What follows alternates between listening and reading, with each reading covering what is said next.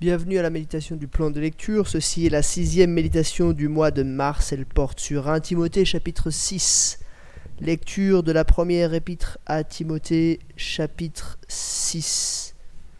Que tous ceux qui vivent sous la contrainte de l'esclavage considèrent leur maître comme digne d'un plein respect, afin que le nom de Dieu et sa doctrine ne soient pas calomniés. Quant à ceux qui ont des maîtres croyants, ils ne doivent pas les maîtriser sous prétexte qu'ils sont des frères mais les servir d'autant mieux que ce sont des croyants et des bien-aimés qui bénéficient de leur service. Enseigne ces choses et recommande-les. Si quelqu'un enseigne une autre doctrine, il ne s'attache pas aux saines paroles de notre Seigneur Jésus-Christ et à l'enseignement qui est conforme à la piété. Il est aveuglé par l'orgueil, il ne sait rien. Il a la maladie des controverses et des querelles de mots. C'est de là que naissent les jalousies, les disputes, les calomnies, les mauvais soupçons, les discussions violentes entre les hommes à l'intelligence corrompue, privée de la vérité, qui croient que la piété est une source de profit. Éloigne-toi de telles personnes. La piété est pourtant une grande source de profit quand on se contente de ce que l'on a. En effet, nous n'avons rien apporté dans le monde, et il est évident que nous ne pouvons rien en emporter. Si donc nous avons de la nourriture et des vêtements, cela nous suffira. Quant à ceux qui veulent s'enrichir, ils tombent dans la tentation, dans un piège et dans une foule de désirs stupides et nuisibles qui plongent les hommes dans la ruine et provoquent leur perte. L'amour de l'argent est en effet à la racine de tous les maux. En s'y livrant, certains se sont égarés loin de la foi et se sont infligés eux-mêmes bien des tourments. Quant à toi, homme de Dieu, Fuis ces choses et recherche la justice, la piété, la foi, l'amour, la persévérance, la douceur. Combat le bon combat de la foi. Saisis la vie éternelle. C'est à elle que tu as été appelé, et c'est pour elle que tu as fait une belle profession de foi en présence d'un grand nombre de témoins. Devant Dieu qui donne vie à toutes choses, et devant Jésus-Christ qui a rendu témoignage, témoignage par sa belle déclaration face à Ponce Pilate, je t'ordonne de garder le commandement reçu en vivant sans tâche et sans reproche jusqu'à l'apparition de notre Seigneur Jésus-Christ. Cette apparition, le bienheureux et seul souverain, le roi des rois et le Seigneur des seigneurs, la révélera au moment voulu. Il est le seul à posséder l'immortalité, lui qui a habité la, lumière inaccessible. Pardon, lui qui habite une lumière inaccessible et qu'aucun homme n'a vu ni ne peut voir. À lui seul soit l'honneur et la puissance éternelle. Amen.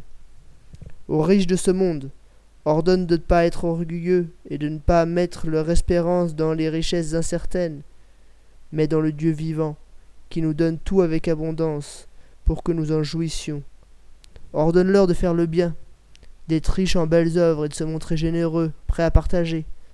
Ils s'assureront ainsi en guise de trésor de bonnes fondations pour l'avenir, afin de saisir la vie éternelle. Cher Timothée, garde le dépôt que je t'ai confié, qui, euh, qui t'a été confié. Évite les bavardages profanes et les objections de la pseudo-connaissance. En s'y engageant, certains se sont détournés de la foi.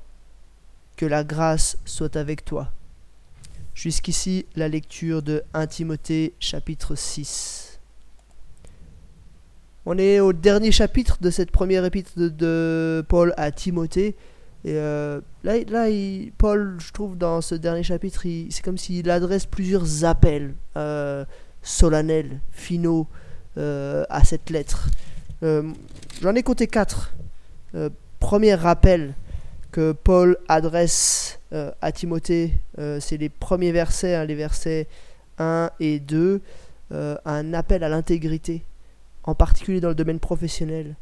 Un appel à ne pas faire de notre foi chrétienne euh, un, euh, un, prétexte pour être euh, méprisant à l'égard de nos employeurs ou être feignant ou paresseux dans notre travail, mais au contraire à être fidèle euh, et obéissant dans le domaine professionnel. deuxième appel que Paul adresse, un appel à la modestie, euh, ou en tout cas à ne pas se laisser avoir par l'orgueil. Hein. Il y a deux fois par rapport à, hum, à des gens qui, qui partent dans de fausses doctrines. C'est au verset 4. hein. Euh, il est question, si quel, enfin verset 3 déjà, hein, si quelqu'un enseigne une autre doctrine ne s'attache pas aux saines paroles de notre Seigneur Jésus-Christ, à l'enseignement qui est conforme à la, piété, il est aveuglé par l'orgueil. On peut être tenté par d'autres doctrines, mais c'est de l'orgueil et on a un appel à la modestie. Et euh, de nouveau un appel à la modestie hein, aux riches, c'est au verset 17, aux riches de ce monde, ordonne de ne pas être orgueilleux. Un appel à la modestie. Troisième chose, euh, un appel au contentement.